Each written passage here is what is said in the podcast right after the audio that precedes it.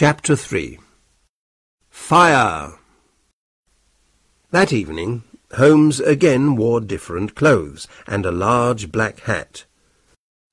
But it was not just the clothes that were different. He changed his face, his hair, everything. He was a different man. We walked together to Serpentine Avenue. Outside the house there were a lot of people who were smoking, laughing, and talking.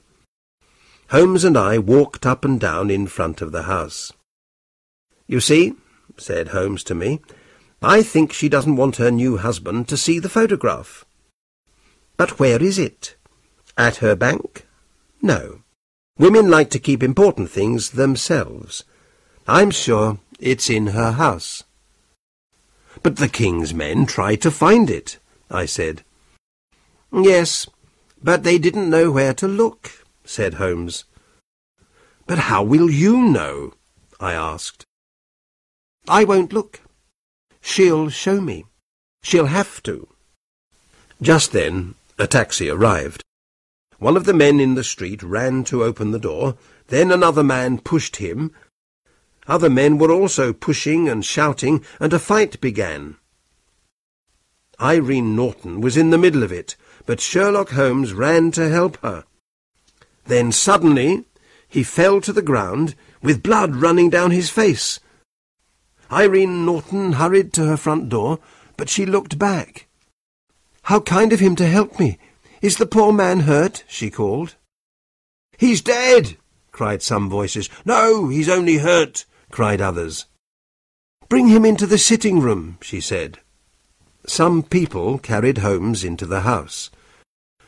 I waited outside the window and watched. I saw how beautiful Irene Norton was. Then Holmes put up his hand, and I threw the smokestick into the room. Immediately the people in the street and in the house all began to shout, Fire! very loudly. The house was full of smoke. I walked away. And ten minutes later, Holmes came to meet me. Well done, Watson, he said. Have you got the photograph? I asked. I know where it is. She showed me, he answered. But why did she show you? It's easy, he said and laughed.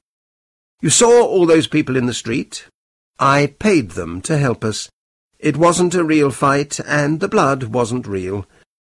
When people shout, fire, a woman runs to the most important thing in her house, her baby, her gold, or a photograph. Mrs. Norton ran to find her photograph, which is in a cupboard in the sitting room. I saw it. But I did not take it. Tomorrow we will go to her house with the king. We'll go very early before she gets up. The king himself can take the photograph from the cupboard, and then we'll go. While Holmes was talking, we were walking home to Baker Street.